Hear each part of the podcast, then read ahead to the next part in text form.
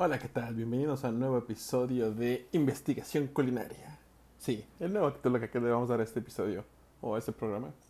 Bueno, ustedes me entienden. Ahora, vamos a comenzar. El tema de investigación de esta ocasión son las cocineras tradicionales del norte de México. Bueno, debemos recordar que en la zona norte de México está compuesta por los siguientes estados: Baja California, Baja California Sur, Chihuahua, Coahuila, Durango, Nuevo León, Sinaloa, Sonora, Tamaulipas y Fierro Pariente. No, no es cierto. ok. Bueno, vamos al punto central de esto.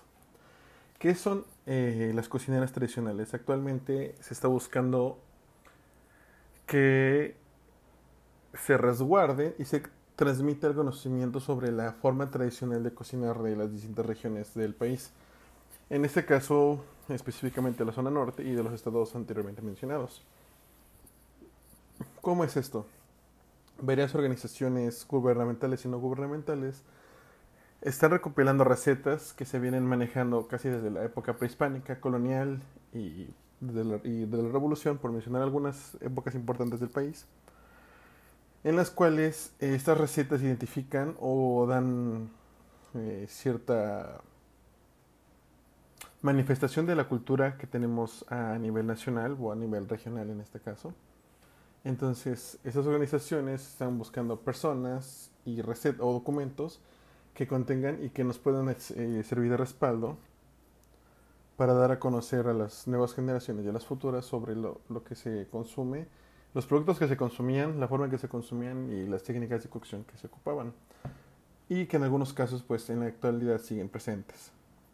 Ahora, esta investigación, eh, a mi forma de, verlo, todavía le falta un poco más de trabajo porque sí hay cierta omisión en los nombres más importantes que son, en este caso, las cocineras tradicionales o el nombre de las señoras que se dedican a esto, porque se hace más enfoque a los foros, al, al evento en sí y no a quiénes son, los que, la, quiénes son las mujeres que realmente resaltan. Aunque es necesario mencionar que si encontramos uno que otro nombre perdido por ahí y que recetas eh, mantienen guardadas dentro de sus fogones cada una de ellas. En el estado de Baja California Sur tenemos a la señora Amelia Riola, que ella tiene una receta bastante peculiar, que me sorprendió la verdad que existiera algo así. Pensé que era así como con una innovación culinaria, pero es la machaca de mantarraya. La machaca de mantarraya es, como su nombre le indica, es carne de mantarraya que ha sido secada y picada finamente para el consumo. Como sabemos, en la zona norte es una zona árida, eh, por lo cual la desecación de la carne, mediante el sol, mediante la aplicación de sales o la deshidratación, es, el, es un proceso bastante común y tradicional en esta zona. Se me hace bastante interesante que hayan aplicado esto específicamente a la mantarraya. Y suena, bueno, la verdad sí, muero de ganas de probarlo para ver igual eh, cómo es la forma tradicional de, consumirlo porque pues, está el proceso de hacerlo machaca, pero también hay las formas de, consumirlo. Moviéndonos un poco al estado de Chihuahua, tenemos a la señora Josefina Moreno Quintero, que ella actualmente se encarga de, de eh, dar a conocer lo que son las tortillas elaboradas a base de semillas de maguey. En la entrevista que ella genera en ese artículo, que me tocó, bueno, que pude, tuve la suerte de leer, menciona que las semillas de maguey tienen ciertas propiedades benéficas. Entre ellas ayuda mucho a lo que son los dolores de estómago, diarreas, cuestiones del sistema eh, gástrico. Que aparte estas, estas semillas las obtienen de los magueyes que aquí, pues aquí son no tan escasos, pero no, tampoco son tan abundantes como en la zona centro. Y que con esas semillas las secan al sol, las tuestan, las muelen y las mezclan con la tortilla para darle otro sabor y otro tono que es no grisáceo, pero sí es un poquito más parduzco que la tortilla amarilla. También tenemos a lo que es la señora Isabel Silvas, que ella se encarga, eh, bueno, más que encargarse, ella es de las personas que da a conocer la forma tradicional de hacer lo que es el chile colorado y el chile pasado. Que el chile pasado es un es una forma de secar el chile California o el chile güero que conocemos en otras partes para su posterior uso. En este, al momento de secarlo, adquiere otro sabor no ahumado, pero sí bastante similar, que ayuda en la preparación de lo que es el chile colorado. Es digamos que es una con otra.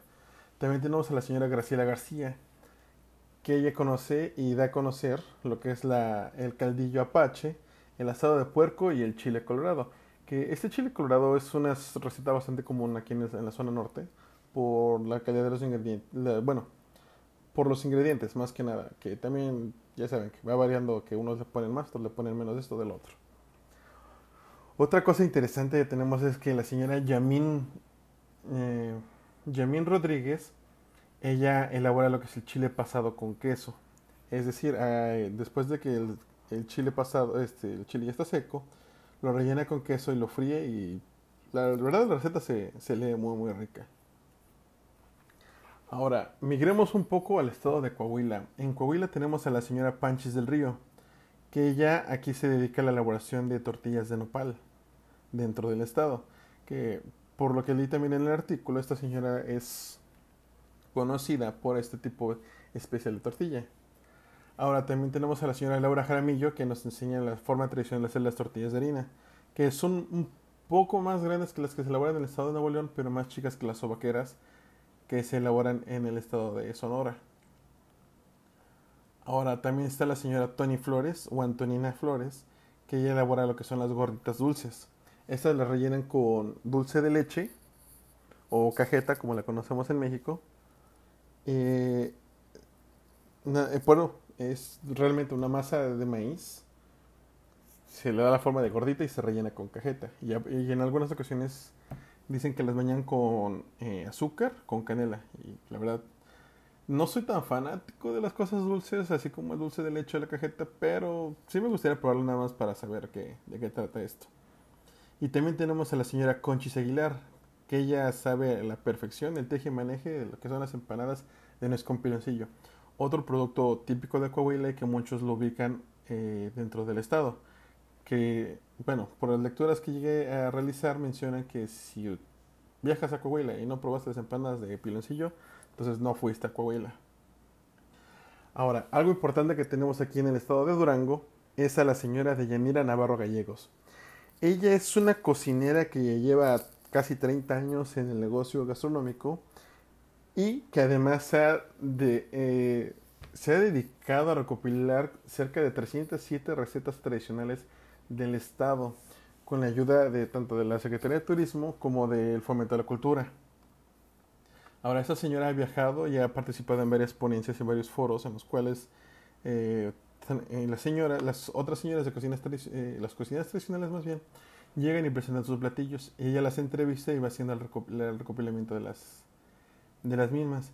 Ahora, todavía no encuentro cuál es el título del libro o de este recetario, pero tan pronto lo consiga, la verdad yo quiero darle una buena leída y saber más o menos de qué trata. Y quitarme de esa espinita de la duda si realmente cocinan el alacrán o si ponen el alacrán en alguno de sus guisos o preparaciones, porque la verdad suena bastante eh, muy, muy interesante, la verdad. Ahora, eh, Posteriormente nos vamos a Sinaloa. En este estado también hay varias mujeres que se han dedicado a la recopilación de recetas y que trabajan en una ex, en una ex hacienda donde ellas se dedican a la producción de eventos o banquetes eh, a petición de ciertos grupos sociales o petición del público en general para la elaboración de cocina tradicional sinaloense. Dentro de ellos tenemos a la señora Cecilia Guadalupe Montaña Flores, que ella es una cocinera Lloreme, que Lloreme es un grupo prehispánico que habita en la zona, pero que sus tradiciones culinarias aún siguen vigentes gracias a esta señora, que conjunto con Ana Carolina Gualizapa, eh, Daniel Elpidio Burgueño y Rosalia Amarillas, siguen conservando la tradición sinaloense de cocina tanto prehispánica como colonial y con un toque de revolución. Ahora, eh, finalmente tenemos en el estado de Tamaulipas a doña Teresa Mata, que ella hizo una entrevista para el periódico Milenio en el cual, eh, bueno, ella tiene la función de ser una maestra panadera. Entonces, en el artículo hace mención que es necesario hacer el rescate de hornos de adobe dentro del estado para dar a conocer realmente lo que es la tradición de elaboración del pan típico de Tamaulipas. Aquí no abundaron tan, eh, tan a detalle qué tipo de pan estamos hablando, pero sí, eh, sí hicieron mucho recalque que la elaboración de hornos de adobe es una forma más económica y accesible para todos de poder lograr un pan típico de la región. Ahora, este pan te cuenta con, eh, bueno, por lo que mencioné la lectura, con influencias tanto de un poco de Estados Unidos, un poco de Nuevo León, un toque de Veracruz, pero todo es sabor a Tamaulipas. De lo que se encuentra cerca de lo que es la Sierra Madre Oriental, no es cierto, el Occidental, y el Golfo de México. Entonces aquí me parece que también no hacen el pan de cazón, pero se hacen un pan parecido al de pescado. Eh, bueno, usan un pescado, pero no, no mencionan si cierta qué tipo de especie. Ahora, eh, bueno, ¿por qué esas personas son importantes? Son, eh, son las actrices principales, los personajes centrales realmente de la historia culinaria mexicana.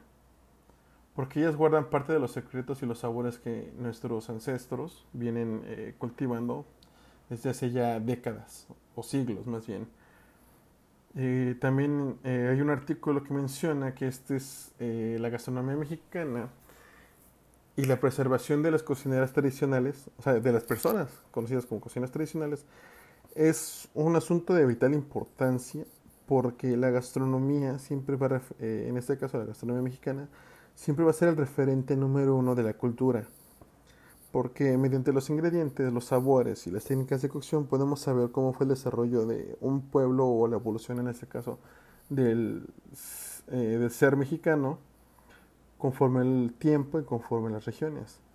Porque incluso se, estuvo, se estuvieron haciendo varios foros hace dos años en los cuales eh, las cocinas tradicionales de Sinaloa compartían información o recetas con las de Oaxaca eh, en conjunto con las de Michoacán y las de Tlaxcala. Que de hecho las, eh, varios investigadores han referido que la cocina más... la cocina tradicional más rica es la de Oaxaca, Puebla y Tlaxcala. Mm, bueno, también cabe mencionar que estas personas son de la zona centro, todavía no han eh, conocido lo que es eh, la, zona norte o la zona bajío, o la zona sur, la zona sureste, la zona golfo. Es también importante que podamos conocer eh, todas estas áreas mediante los platillos que nos ofrecen, con los ingredientes de las regiones y sobre todo con las técnicas que pues esas personas fueron refinando con el paso de los años o adaptando en las diversas circunstancias, porque eh, es importante notar que con el paso del tiempo pues ya se ven menos cazuelas y se ven más ollas de acero inoxidable o de aluminio o cualquier otro metal que sea más resistente. Y eso pues a mi forma de ver también nos va quitando el sabor, eh, el sabor tradicional que venimos, eh, que queremos preservar más que nada de,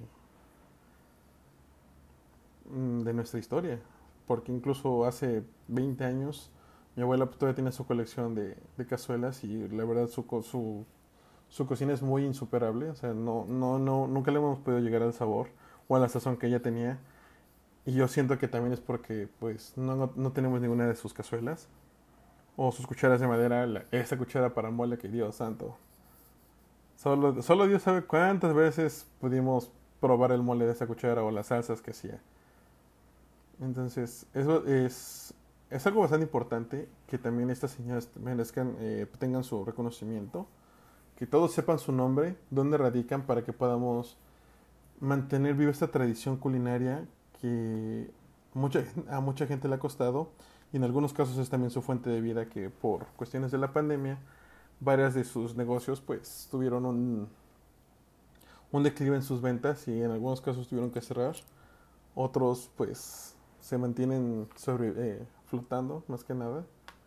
Entonces, eh, sí es bueno hacer conciencia sobre ese tipo de situaciones y que nosotros como gastrónomos o como mexicanos, incluso como cualquier otra parte, o sea, personas de otros, de otros países que también valoran nuestra cocina, seamos capaces de seguir compartiendo este conocimiento y llevándolo hasta los confines de la tierra para que sepan a qué sabe México, a qué sabe nuestra cultura, a qué sabe nuestra tierra.